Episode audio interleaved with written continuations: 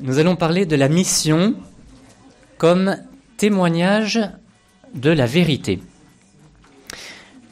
Alors, est-ce que vous vous rappelez le moment dans l'Évangile où Jésus proclame enfin, alors ça marche pas bien là, où Jésus proclame enfin clairement sa royauté? Ça fait un moment que les Juifs, etc., attendent qu'il dise clairement s'il est roi ou non. Et effectivement, c'est devant Pilate, alors qu'il est en jugement. Et donc, euh, Pilate l'interroge. Alors tu es roi? Et Jésus lui répond, Tu l'as dit, je suis roi. Et au moment où il proclame enfin clairement sa royauté, et pourquoi seulement maintenant? Parce que maintenant, elle ne peut plus être comprise, cette royauté, d'une manière mondaine, c'est-à-dire selon le monde. Et au moment où il proclame maintenant clairement sa royauté, Jésus, Jésus ajoute immédiatement, Moi, je suis né, je suis venu dans le monde pour ceci, rendre témoignage à la vérité. Quiconque appartient à la vérité écoute ma voix. C'est quand même très fort comme parole de Jésus. Il, donne le motif de sa venue dans le monde. Je suis, venu, je suis né, je suis venu dans le monde pour ceci, rendre témoignage à la vérité. Et Pilate lui répond, Qu'est-ce que la vérité? Alors, dit l'évangéliste Saint Jean, qui est témoin de la scène, puisqu'il est là à ce moment-là, alors Pilate sortit de nouveau à la rencontre des Juifs. Donc cet épisode est significatif de l'évangile. La royauté de Jésus est liée à la vérité et le cœur de sa mission, c'est de rendre témoignage à la vérité. Alors comme on a dit euh, déjà plusieurs fois, que la mission de l'Église, et donc celle qui nous est confiée, c'est de prolonger, de continuer celle, la mission de Jésus, eh bien, bien sûr, notre mission, une grande part de notre mission, ça va être de rendre aussi témoignage à la vérité. Donc on va s'interroger maintenant sur la vérité dans son lien avec la mission, en se posant donc des questions essentielles. Pourquoi la mission? Pourquoi annoncer l'évangile? Sinon parce que là est la vérité. Et puis, avec cette question de Pilate, qui est terriblement actuelle, qu'est-ce que la vérité? La, réponse de Jésus est pourtant claire, hein, et il l'a donnée lui-même avant en parlant de sa royauté. Alors, on va procéder en trois parties. D'abord, une première partie sur la question de Pilate, qu'est-ce que la vérité? Ensuite, euh, une deuxième partie pour euh, dire qui est la vérité, et puis ensuite comment et pourquoi l'annoncer. Alors première partie, qu'est-ce que la vérité? On reprend cette question que Pilate pose à Jésus lors de son procès, et je vous cite un petit extrait du cardinal Ratzinger qui commente ce passage. Notre philosophie, actuellement, dans le monde, est celle de Pilate. Qu'est-ce que la vérité? Et le cardinal Ratzinger dit ce n'est une question qu'en apparence. En réalité, c'est une affirmation. Il n'y a pas de vérité. Alors on peut noter que Pilate, après avoir posé la question qu'est-ce que la vérité, alors qu'il est en face d'elle, en face de Jésus, il pose la question qu'est-ce que la vérité? Mais il n'attend pas de réponse et il se tourne à ce moment-là vers la foule pour aller lui demander ce qu'il faut faire. Donc aujourd'hui, aujourd'hui on, est, on est complètement là-dedans. Qu'est-ce que la vérité? Faisons un sondage auprès de la foule pour savoir qu'est-ce qui est la vérité. 52% des gens pensent que la PMA est une bonne chose, là est la vérité. Euh, on va voir que c'est plus qu'insuffisant. Alors on va prendre deux petites parties. D'ailleurs, oui, quelque chose qui est très dans, dans, le film de Mel Gibson sur la passion, le, réalisateur a mis un complément dans la bouche de, Pilate qui dit à sa femme Eh bien, tu vois, moi je suis dans cet avant-poste pourri depuis des années. S'il y a une émeute à Jérusalem, c'est moi qui vais y passer. Hein, euh, voilà. Là est ma vérité. Oui, c'est plus la question de la vérité, c'est la question de ma vérité. Alors, on va prendre deux points dans cette première partie. D'abord, y a-t-il une vérité? C'est la question du relativisme. Et puis, ce que dit l'Église à ce sujet. Alors d'abord, le relativisme, souvent dénoncé par le pape Benoît XVI. Alors prenons d'abord tout simplement la définition donnée par le Larousse. Donc, relativisme, position idéologique de quelqu'un qui pense qu'il n'y a pas d'absolu, que tout est relatif. Faire preuve d'un certain relativisme. Donc dans sa dimension philosophique, le relativisme, c'est ce qui nie l'existence d'une vérité absolue. Ou bien, si jamais elle existe, c'est de dire, eh bien, on ne peut pas la connaître. Ou chacun peut en avoir un morceau, ou chacun peut avoir la sienne. Voilà, ça se décline de plusieurs euh, manières.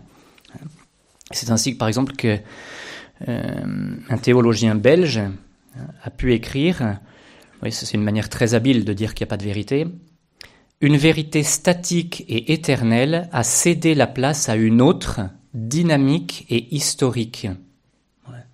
Quand vous voyez qu'il est question, bien sûr que la vérité c'est dynamique parce que Jésus est, je dirais, une force toujours, mais Mais quand on parle d'une vérité qui est toujours dynamique, qui bouge tout le temps, etc., ça sent quand même, euh, ça sent quand même, euh, Donc pour lui, hein, il en résulte une déabsolutisation de la vérité qui est toujours dépendante des préconceptions du sujet et donc susceptible d'être modifiée.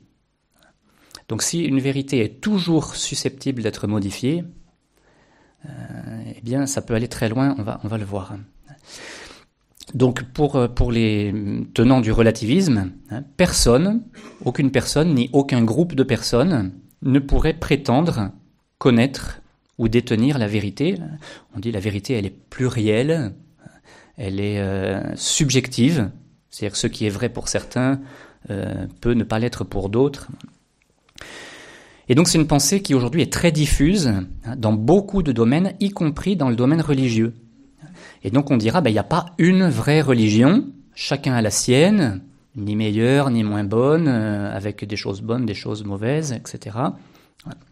Et donc certains diront, ben, Jésus, Jésus c'est un parmi d'autres. Même des chrétiens, hein, bah moi je suis chrétien parce que je suis chrétien, je suis né comme ça, que je suis ici, etc. Mais Jésus est un parmi d'autres. Il y a le christianisme, il y a le bouddhisme, il y a l'islam, il y a voilà, chacun apporte. Euh, Alors c'est très intéressant parce que ça rejoint tout à fait la question que Jésus pose à ses apôtres pour pour les gens. Que disent-ils? Ah bah tu es un tel, un tel, un tel, un des prophètes. Jésus serait un des. Et Jésus dit pour vous alors. Et Pierre répond tu es le Christ. Donc Jésus est vraiment l'absolu. Il n'est pas un des, il est le. Alors les conséquences en fait de, cette, de ce relativisme, le lien avec la mission maintenant, les conséquences de ce relativisme pour la mission, ben, en fait c'est très simple.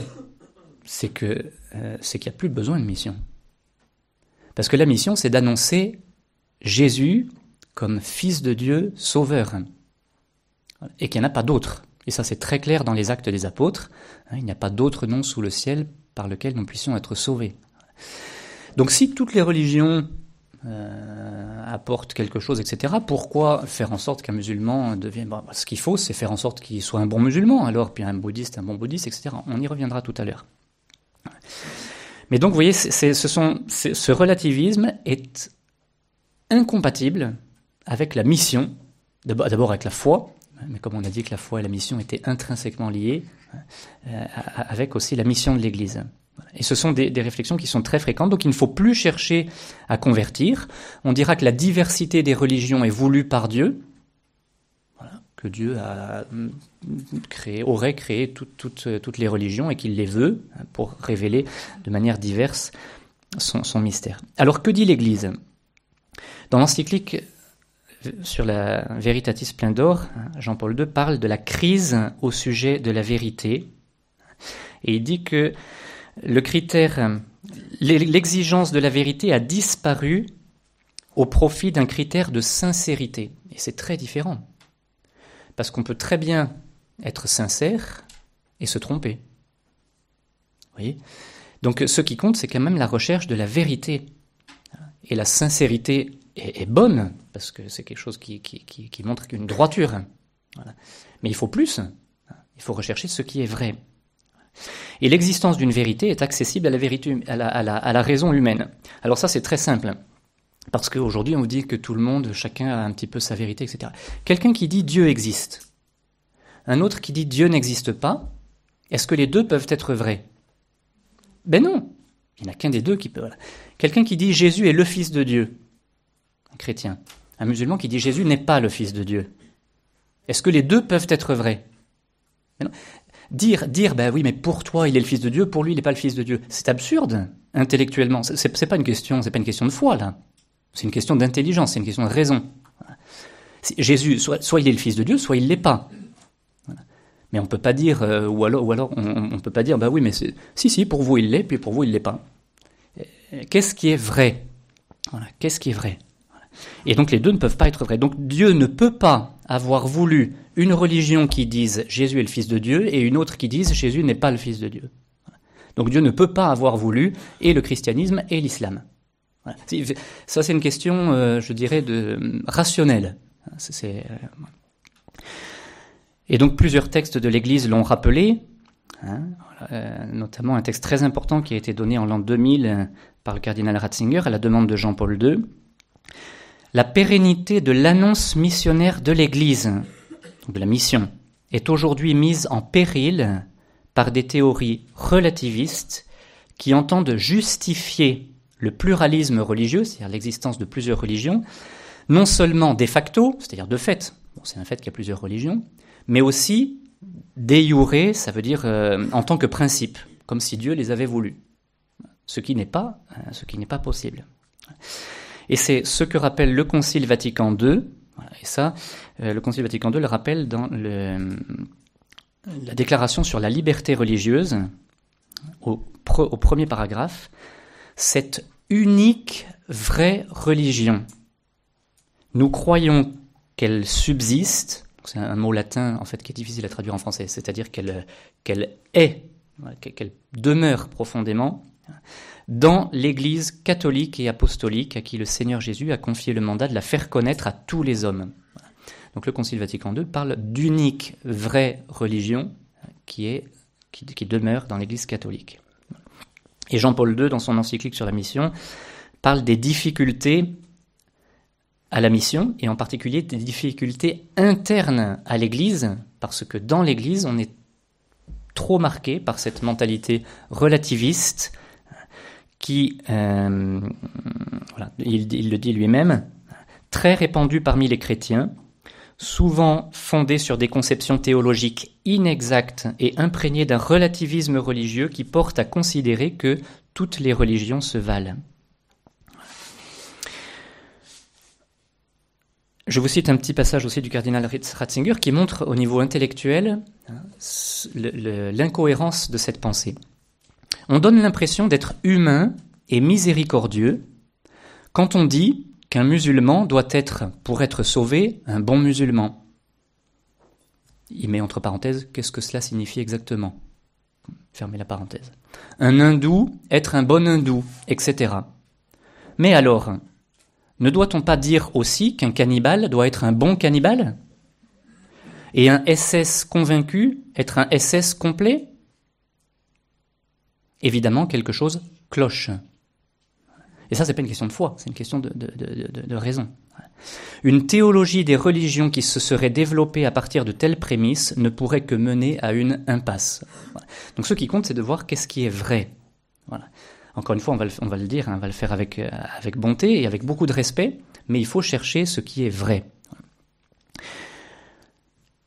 Et l'homme a besoin de la vérité, et le Concile Vatican II commence euh, aussi sa déclaration sur la liberté religieuse en rappelant que les hommes sont tenus par l'obligation morale de rechercher la vérité. Ils doivent pouvoir le faire de manière libre, c'est-à-dire sans contrainte. Mais un homme, pour être un homme dans toute la dignité humaine, il doit avoir ce désir de la vérité qu'en réalité nous avons tous. parce que Saint Augustin dit, hein, il dit, ben, moi j'ai rencontré souvent des gens qui aimaient tromper les autres, mais des gens qui aimaient être trompés, je n'ai jamais vu. C'est donc qu'on sait que la vérité est bonne et que ce qui est contraire à la vérité n'est pas bon, parce qu'on n'aime pas, on n'aime pas pour nous. Et donc il n'y a que la vérité qui va rendre possible pour de, pour de vrai le dialogue. Aujourd'hui on parle beaucoup du dialogue, on en reparlera un petit peu à la fin. Le cardinal Ratzinger disait, là où tout se vaut, tout devient indifférent.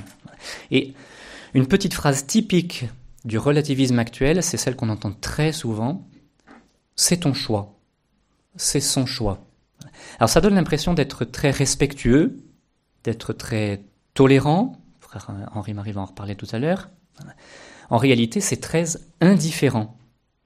Vous voyez? Quand on, par exemple, tous les frères et sœurs ont fait l'expérience, quand on annonce qu'on va rentrer dans une communauté religieuse quand, on a 18 ans, bon, on a toutes sortes de réactions. La pire, c'est celle-là. C'est ton choix. En fait, c'est très gentil dans la forme, mais ça veut dire je m'en fiche. Ça veut dire tu fais ta vie, moi je fais la mienne, ça m'interpelle pas, ça m'intéresse pas. Non mais dans le fond, c'est pas ce qui est voulu, c'est pas ce qui est voulu. Mais je préfère quelqu'un qui me dit, mais je suis pas d'accord, tu te rends compte, tu as bousillé ta jeunesse, etc. Là on peut discuter parce que c'est quelqu'un qui cherche, qui va dire, ben voilà. Quand on dit c'est ton choix, c'est mon choix, c'est le sien, vous voyez, c'est comme des droites parallèles qui se croiseront jamais. Voilà, bon, tu fais ce que tu veux. Voilà. Et donc il n'y a pas de rencontre, Vraiment, il n'y a pas de, dialogue, il n'y a pas de voilà. Et dans le dialogue, il peut y avoir de la confrontation. C'est du moment qu'elle est respectueuse, c'est pas un problème. Mais euh, voilà, il faut pour ça qu'on se rencontre. Et euh, l'absence de vérité est ce qui ferme les hommes les uns aux autres. Alors notre deuxième partie, donc la mission a pour point de départ à son point de départ dans le fait que Dieu est la vérité et qu'il nous a fait connaître cette vérité par son Fils Jésus. Dieu est lumière, dit euh, Saint Jean dans l'Évangile. Alors je vous cite aussi ce que dit euh, encore le texte dont j'ai parlé de l'an 2000 du cardinal Ratzinger. On doit croire fermement que la révélation de la plénitude de la vérité est réalisée dans le mystère de Jésus-Christ Fils de Dieu incarné, est donc contraire à la foi de l'Église, la thèse qui soutient le caractère limité, incomplet ou imparfait de la révélation de Jésus-Christ, qui compléterait la révélation présente dans les autres religions. C'est pour ça que le Concile a parlé d'unique vraie religion euh, dans, dans l'Église catholique. Alors, aujourd'hui, ce que Benoît XVI appelait la dictature du relativisme, fait passer pour arrogants les gens qui disent avoir la vérité. Donc, euh, Benoît XVI a répondu de manière très belle à plusieurs reprises à cela. Hein. D'abord, il disait Nous n'avons jamais la vérité. Dans le meilleur des cas, c'est elle qui nous a. Parce que la vérité, de forcément, de toute façon, elle est plus grande que nous. Donc, dans le meilleur des cas, c'est nous qui sommes euh, euh, dedans. Et puis, je vous lis un petit texte intéressant de lui, de nos jours, c'est devenu un slogan d'une force irrésistible de repousser comme naïfs et arrogants ceux qu'on accuse de croire qu'ils possèdent la vérité.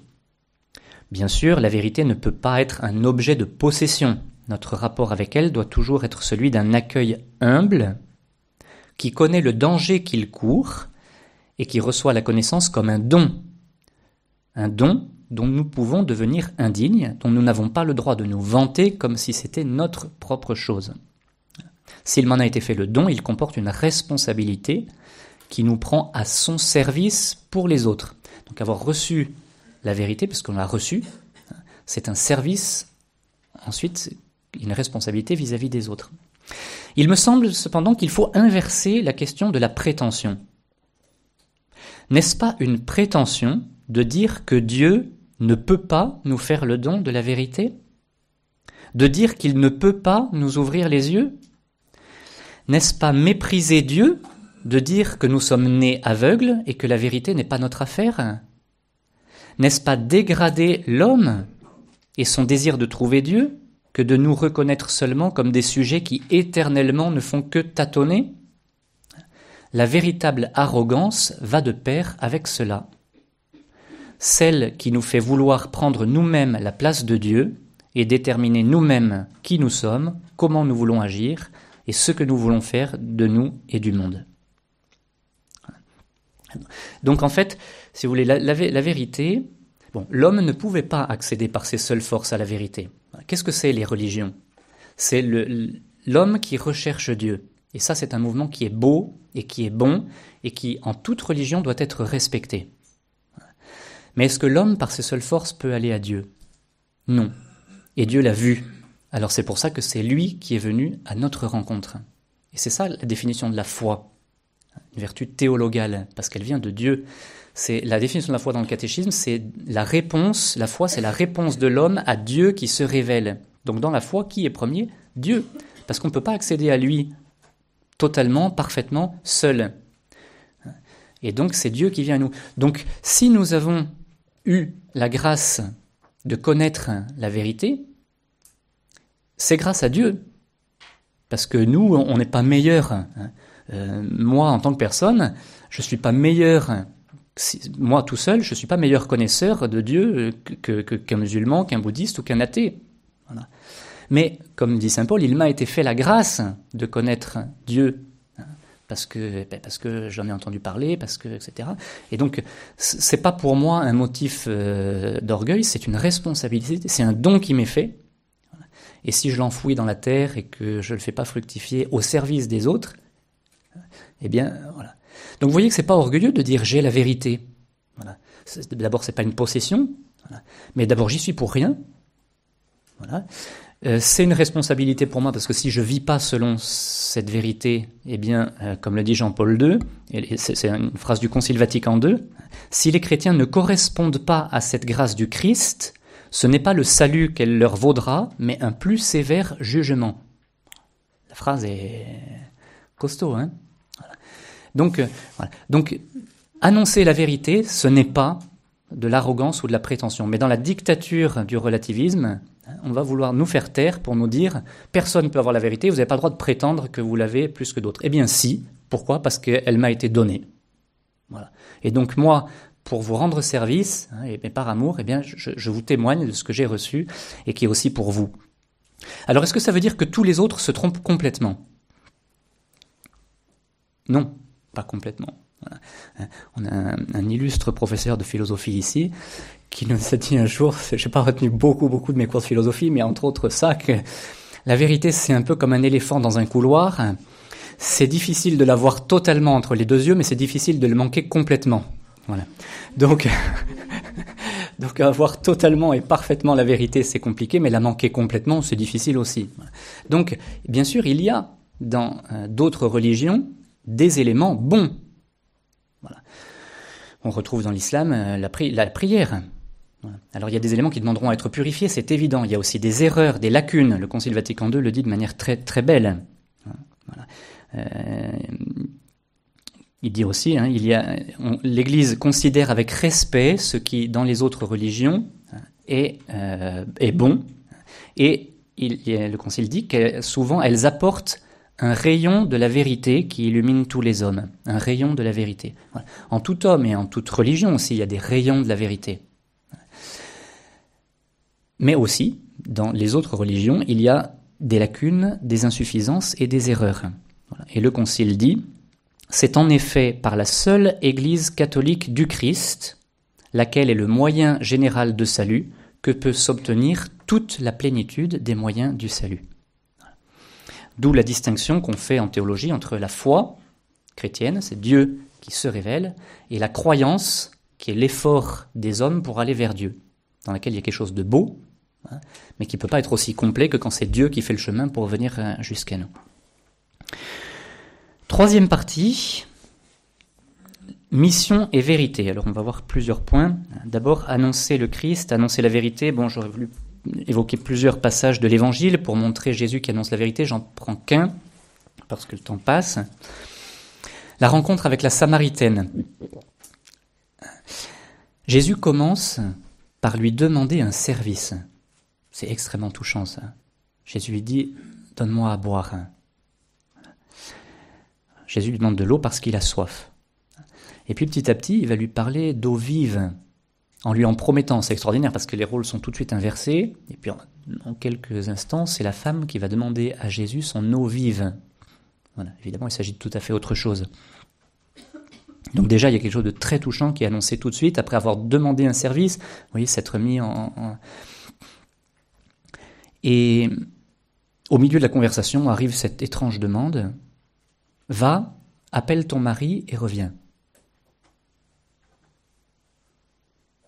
La femme répond, Je n'ai pas de mari. Jésus lui dit, Tu as raison de dire que tu n'as pas de mari. Des maris, tu en as eu cinq, et celui que tu as maintenant n'est pas ton mari, là tu dis vrai. Ah. Quelle délicatesse admirable de Jésus, qui va euh, d'abord demander service, ensuite parler de cette eau vive qu'il est venu apporter et qui est pour elle, cette femme samaritaine, et ensuite lui dire avec beaucoup d'amour pour lui montrer comme il l'aime, lui faire comprendre que pour avoir cette eau vive dont son cœur a soif, dont le cœur de cette femme a soif, eh bien il faut qu'elle change ce qui dans sa vie est contraire à cette eau vive, contraire à la loi de Dieu. Donc Jésus n'est pas dur, comme peuvent l'être euh, certains pharisiens, mais il dit la vérité telle qu'elle est, avec beaucoup d'amour, mais il ne lui laisse pas croire qu'elle pourra recevoir cette eau vive en vivant n'importe comment. Modèle admirable de la mission dans la vérité, dans, cette vie de Jésus. Et donc c'est ce qui caractérise un peu la mission de Jésus qui doit caractériser celle de l'Église aujourd'hui et la nôtre, c'est la dimension inséparable de l'amour et de la vérité. Notre père fondateur prenait souvent l'exemple du chirurgien. Il disait, il disait c'est un chirurgien pour le bien hein, et par amour de son patient, eh ben, il va devoir utiliser le scalpel pour ouvrir. Et voilà, ça c'est un geste qui, qui, tranche. S'il n'y a pas la, comment on appelle ça, pour endormir, ça m'échappe, l'anesthésie, eh bien ça fait mal. voilà. Hein. Et le chirurgien va être obligé de faire ça pour aller guérir. Vous voyez, on a euh, la vérité et l'amour, vous voyez, le caractère euh, dur, mais bon. enfin, il ne faudrait pas mettre le mais, en fait. Hein dur et bon du geste du chirurgien. Et c'est le lot, c'est le cas de, parents, de professeurs, d'un coach. Aujourd'hui, bon, on a un peu l'enfant roi et machin, etc. Mais aujourd'hui, il faut pas dire aux élèves, c'est pas bien ce que tu as fait. Il faut pas dire un machin, il faut pas dire à l'enfant, il faut pas faire, il faut, faut pas, voilà, etc. Mais un, entraîneur sportif, on avait vu une vidéo très intéressante après la Coupe du Monde avec un Père Bernard, où Didier Deschamps passe un savon à son équipe après le premier match, mais quelque chose de bien. Puis alors, il a tous les joueurs devant lui, il leur remontre quelques images, et puis Mbappé prend, prend plein, plein de figures devant tous les autres. Hein. Il lui dit, toi, regarde combien t'as couru, presque rien, etc. Et, il l'a allumé. Pourquoi? Est-ce que c'est parce qu'il aime pas et qu'il aime pas ses, gars? C'est tout le contraire. C'est parce qu'il veut les amener à la coupe. Vous voyez? Un entraîneur, s'il passe son temps euh, par, soi-disant pour les aimer, euh, à, dire, à ceux dont il a la charge, euh, bon c'est bien, c'est très bien, c'est très bien, vous avez fait un bon match. Bon, eh ben c'est bon, ils peuvent faire leur valise après après les premiers matchs, voilà un, coach, des parents, un professeur qui aime ses élèves, il va leur dire ça, ça va pas. Là, tu peux faire mieux. Là, tu t'es trompé. Puis des fois, il encouragera aussi. Là, c'est bien. Euh, voilà. Mais s'il n'y a pas la vérité, il n'y aura pas de progrès, il n'y aura pas de victoire, il n'y aura pas de. Alors, comme le résume le Cardinal Ratzinger dans une formule assez impressionnante, là où l'amour et la vérité apparaissent ensemble, là apparaît la croix. Parce que quand on essaie d'être sur cette ligne de crête entre l'amour et la vérité, on a souvent des ennuis. Alors je prends un exemple, par exemple, dans le domaine de la morale. Dans le domaine de la morale, il existe aussi des vérités qui ne peuvent pas être relatives et qui sont absolues. Voilà. C'est-à-dire qu'il existe des actes qui ne peuvent jamais être commis, alors ou, qui doivent toujours être faits. Alors ça, c'est pas, pas le, c'est pas, pas que l'Église qui dit ça. La raison humaine peut tout à fait le comprendre.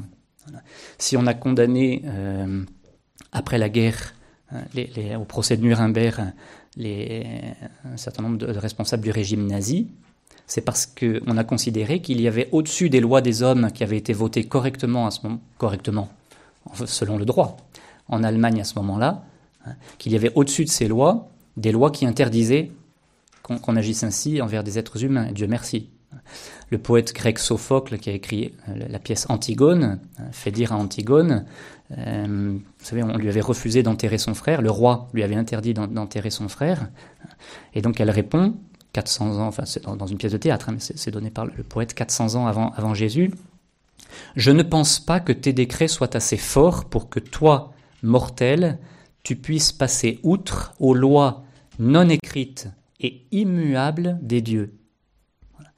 Donc il y a des lois, euh, on dira naturelles, hein, pour le bien de l'homme, qu'aucune loi euh, sur Terre ne pourra changer. Si aujourd'hui un gouvernement décidait qu'un juif est un homme euh, moindre qu'un autre, eh bien vous comprenez bien que c'est une loi à laquelle on ne pourra pas obéir. Et que même si cette loi est votée correctement, que même si un jour 80% des personnes d'un pays estiment que c'est une loi qui est bonne, c'est pas pour ça qu'elle sera bonne. Donc il y a des vérités, même sur le plan moral, qui sont absolues, intangibles, qui ne peuvent pas être relatives, et où personne n'a le droit de dire ben, c'est ta vérité, moi la mienne est différente. C'est vrai ou c'est pas vrai. Mais euh, alors c'est comme ça que par exemple, vous voyez, bon, je suis désolé parce qu'il y a eu un concert d'éloges euh, ces dernières semaines, mais euh, le président Jacques Chirac hein, a, eu une phrase un jour qu'il a pourtant assumée, mais qui est très malheureuse pendant une de ses campagnes, et qui est un modèle, je mets le mot entre guillemets, de, de grave relativisme, quand il a dit non à une morale qui primerait sur la loi civile. Ben ça, c'est dramatique. Ça, c'est dramatique. Je cite aussi, euh, à titre pour montrer un petit peu la manière dont on, Je cite aussi M. Benoît Hamon, qui était candidat à l'élection présidentielle et qui, dans Famille chrétienne, a été interrogé au moment de la campagne sur l'euthanasie. Hein, donc, évidemment, le journaliste de Famille chrétienne lui disait que, que voilà, qu'on ne pouvait pas être d'accord avec l'euthanasie. Et Benoît Hamon a répondu Je sais que c'est une question très compliquée, cela dépend de l'idée que l'on se fait de la vérité. Je pense qu'il faut offrir ce droit à l'euthanasie, mais votre point de vue est aussi juste que le mien. Votre vérité, à mes yeux, n'est pas incompatible avec la mienne. Eh bien, si, je suis désolé, mais les deux vérités sont incompatibles. C'est, si vous voulez, c'est un effort intellectuel qui est intenable, ce qui est dit là, qui est intenable. Et il ne faut pas se laisser impressionner. Hein votre vérité n'est pas à mes yeux incompatible avec la mienne, eh bien si. Voilà. Et ça, on ne peut pas. Euh, Encore une fois, c'est pas une question de foi. C'est une question d'intelligence. Là, je regrette, mais c'est. Euh, les, deux choses ne peuvent pas aller ensemble. C'est pas possible. Et pareil, on fait des distinctions aujourd'hui entre la vérité dans la théorie et la vérité dans la pratique. Eh bien non. Si une chose est vraie, eh bien, on la met en œuvre.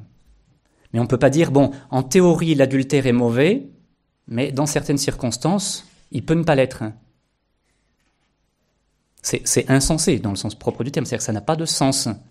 Si c'est quelque chose qui est mauvais, eh, on ne peut pas le mettre en pratique de manière bonne. Voilà. Hein, c'est valable pour des tas d'autres choses. Un petit mot sur le dialogue dans la mission. Euh, trois points rapides sur le dialogue. Le dialogue fait partie de la mission et il est important. Mais premièrement, il ne remplace pas la mission. C'est un danger aujourd'hui. On va considérer que notre dialogue est la mission. Non, le dialogue fait partie de la mission, mais la mission, c'est l'annonce explicite de Jésus, Fils de Dieu, Sauveur. Un très beau modèle de ça, c'est la conclusion de Jean-Paul II dans les rencontres, la, première rencontre interreligieuse à Assise. On a beaucoup critiqué ces rencontres. Jean-Paul II, devant tous les responsables religieux du monde qu'il avait convoqués, dans son dernier discours de conclusion, a dit ceci Je répète ici humblement ma conviction la paix porte le nom de Jésus-Christ. C'est très beau parce qu'il y a eu, une, je dirais, euh, vraie rencontre, si vous voulez, de, dialogue, hein, de recherche euh, sincère. Mais Jean-Paul II, il leur a dit, euh, voilà, la paix porte le nom de Jésus-Christ. Deuxième point pour le dialogue, le dialogue nécessite la parité. Mais cette parité, et je cite le document de l'an 2000, cardinal Ratzinger, demandé par Jean-Paul II, cette parité qui est condition du dialogue signifie égale dignité des personnes, mais non pas égalité des doctrines. Le fait d'être respectueux vis-à-vis des personnes, quand je discute avec un musulman, euh, la dignité de la personne du musulman est équivalente à la mienne. Je ne vaux pas plus moi en tant que personne, que lui. Ça c'est clair. Mais pour autant, ce que je lui annonce est plus grand que ce qu'il me dit. Voilà. Si vous voulez, c'est une question de, de, de, respect. Hein. Et puis enfin, le dialogue doit chercher la vérité, voilà, et pas simplement discuter sur des valeurs communes. Benoît XVI a beaucoup insisté là-dessus. Le dialogue, c'est pas se dire Oh, tu es beau et tu es gentil. Oh, toi aussi. c'est bien, bon, mais ça, ça non, pas, enfin, ça, ça avance à rien. C'est dire, bon, ce que tu dis, qu'est-ce qui est vrai, qu'est-ce qui est faux, comment, on se rencontre. Et François-Xavier Bellamy, dans le livre Demeure, dit avec justesse, le relativisme contemporain empêche le dialogue. On croit qu'on le favorise, en réalité, on empêche le dialogue, car tout dialogue authentique suppose ce lien commun qui est, la vérité à atteindre. Et le cardinal Sarah avait dit, dans la recherche, la volonté de continuer à affirmer la place du Christ et de l'Église au sein de l'humanité, pourrait-elle nous attirer les qualificatifs de fondamentalistes, d'intégristes, d'intolérants? Dans la recherche de la vérité, je crois qu'il faut conquérir la capacité de s'assumer comme intolérant, c'est-à-dire de posséder le courage de déclarer à l'autre que ce qu'il dit, que ce qu'il fait, pardon, est mal ou faux.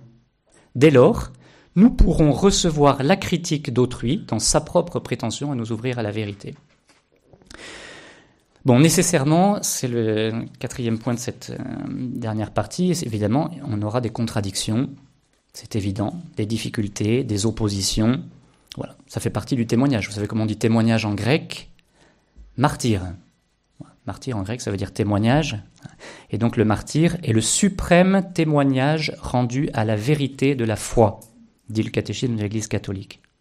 Voilà. Celui qui se voue à la vérité ne devra pas forcément, disait le cardinal Ratzinger, le payer de sa vie, mais il ne sera jamais très loin du martyr ce que disait Saint Paul, proclame la parole à temps et à contre-temps. En latin, les mots c'est opportune et importune. C'est encore plus beau que à temps et à contre-temps. Ça veut dire qu'il faut proclamer la parole quand c'est opportun et quand c'est importun, pas opportun. Tiens, c'est pas opportun de proclamer la parole. Eh bien, il faut le faire. Pas seulement quand c'est opportun. Cinquième point, trois exemples concrets très rapides. D'abord le père Popielusko. Je ne prends qu'une seule des citations. Vous savez qu'il est donc un prêtre polonais assassiné le 19 octobre 84 à l'âge de 37 ans après avoir été torturé en raison de son opposition au régime communiste.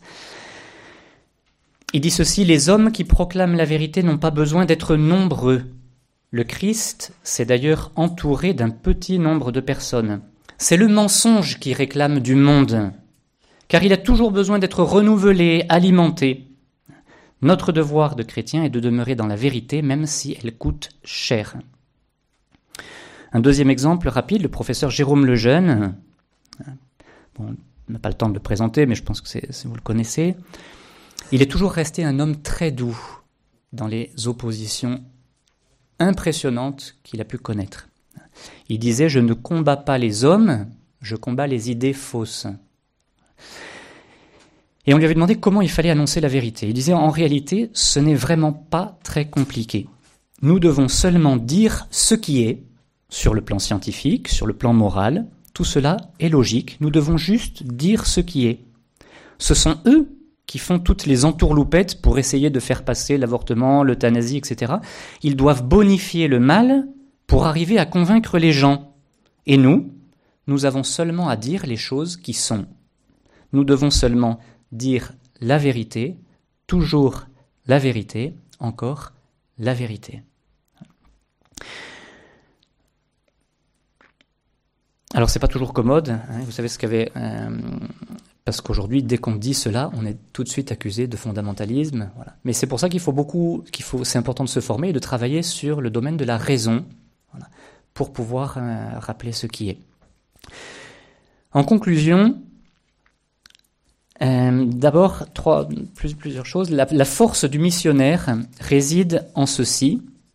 C'est euh, l'encyclique sur la mission, Jean-Paul II, qui le dit.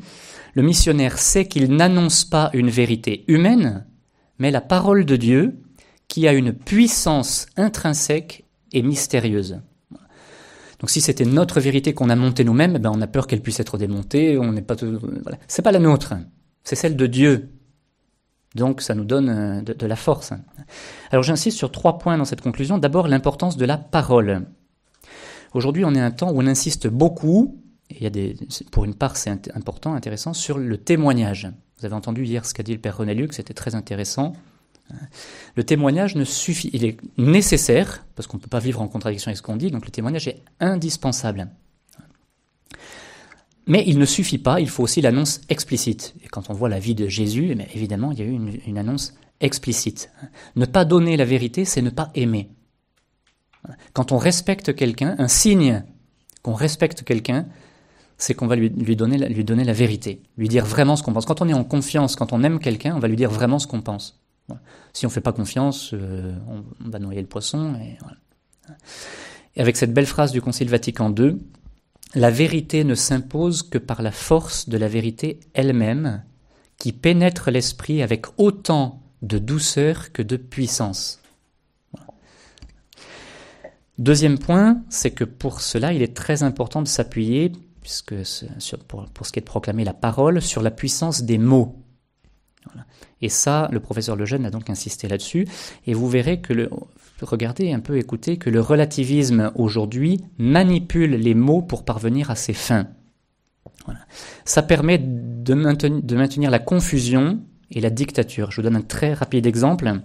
Je, je vous cite deux extraits d'un arrêt de la Cour européenne des droits de l'homme de 2004, 8 juillet 2004, sur le statut du fœtus.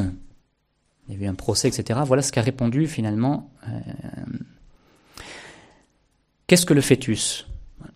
C'est la potentialité de cet être et sa capacité à devenir une personne, laquelle est d'ailleurs protégée par le droit civil dans un bon nombre d'États comme en France, en matière de succession ou de libéralité, mais aussi au Royaume-Uni, donc c'est cette potentialité, cette capacité qui doivent être protégées au nom de la dignité humaine, sans pour autant en faire une personne, entre guillemets, qui aurait le droit à la vie, au sens de l'article 2. Quant à ce qui précède, la Cour est convaincue qu'il n'est ni souhaitable, ni même possible actuellement de répondre dans l'abstrait à la question de savoir si l'enfant à naître est une personne au sens de l'article 2 de la Convention. Vous voyez la manipulation des mots, la, capacité, la potentialité de cette être, sa capacité, etc. Mais dans le fond, c'est pas souhaitable de savoir si c'est une personne ou pas. C'est très impressionnant. Alors nous, eh il faut qu'on s'appuie sur la puissance des mots parce que les mots signifient quelque chose. Et euh, euh, voilà, le cardinal Ratzinger, bon, vous le retrouverez dans, l'écrit, hein, parle en s'appuyant sur Platon. Platon parlait de la dictature qu'on peut établir en faisant changer le sens des mots. Et aujourd'hui, on est tout à fait là-dedans. Donc c'est important qu'on qu'on redonne aux mots le sens qu'ils ont. Voilà. Et Benoît XVI dit En Allemagne, nous avons connu ce tyran, en reprenant les mots de Platon, qui tue, chasse et confisque, hein, en changeant les sens des mots. Et il dit Aujourd'hui, c'est une tyrannie d'un genre particulier. Et il y a certainement des, des occasions aujourd'hui de proférer de telles mises en garde contre cette tyrannie qui ne cesse de croître sous nos yeux. Or, précisément, nous, nous sommes la religion de la parole.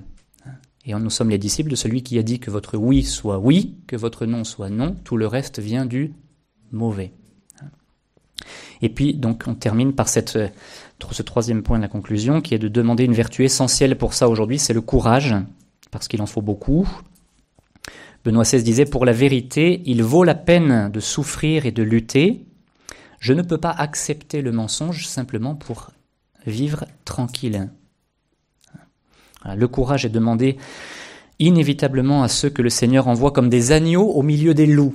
On ne pourra pas dire qu'il ne nous a pas prévenus. Voyez ce que ça fait, un agneau qui arrive dans un troupeau de loups Je ne sais pas si vous avez vu, moi non plus, mais enfin, on, imagine assez bien. Et il disait, mais si on s'appuie sur Dieu, si on a la crainte, c'est-à-dire l'amour, le respect, la crainte de Dieu libère de la crainte des hommes. Ça, c'est le témoignage de tous les martyrs. La crainte de Dieu libère de la crainte des hommes. Donc, si notre confiance est en Dieu, on n'a rien à craindre des hommes. Et on conclut par ce dernier, cet exemple de courage missionnaire qu'a été le pape Jean-Paul II. Et je termine par ces mots de Benoît XVI sur son prédécesseur. Jean-Paul II ne recherchait pas les applaudissements. Il n'a jamais regardé autour de lui avec inquiétude en se demandant comment ses décisions allaient être accueillies. Il a agi en fonction de sa foi et de ses convictions, et il était même prêt à recevoir des coups.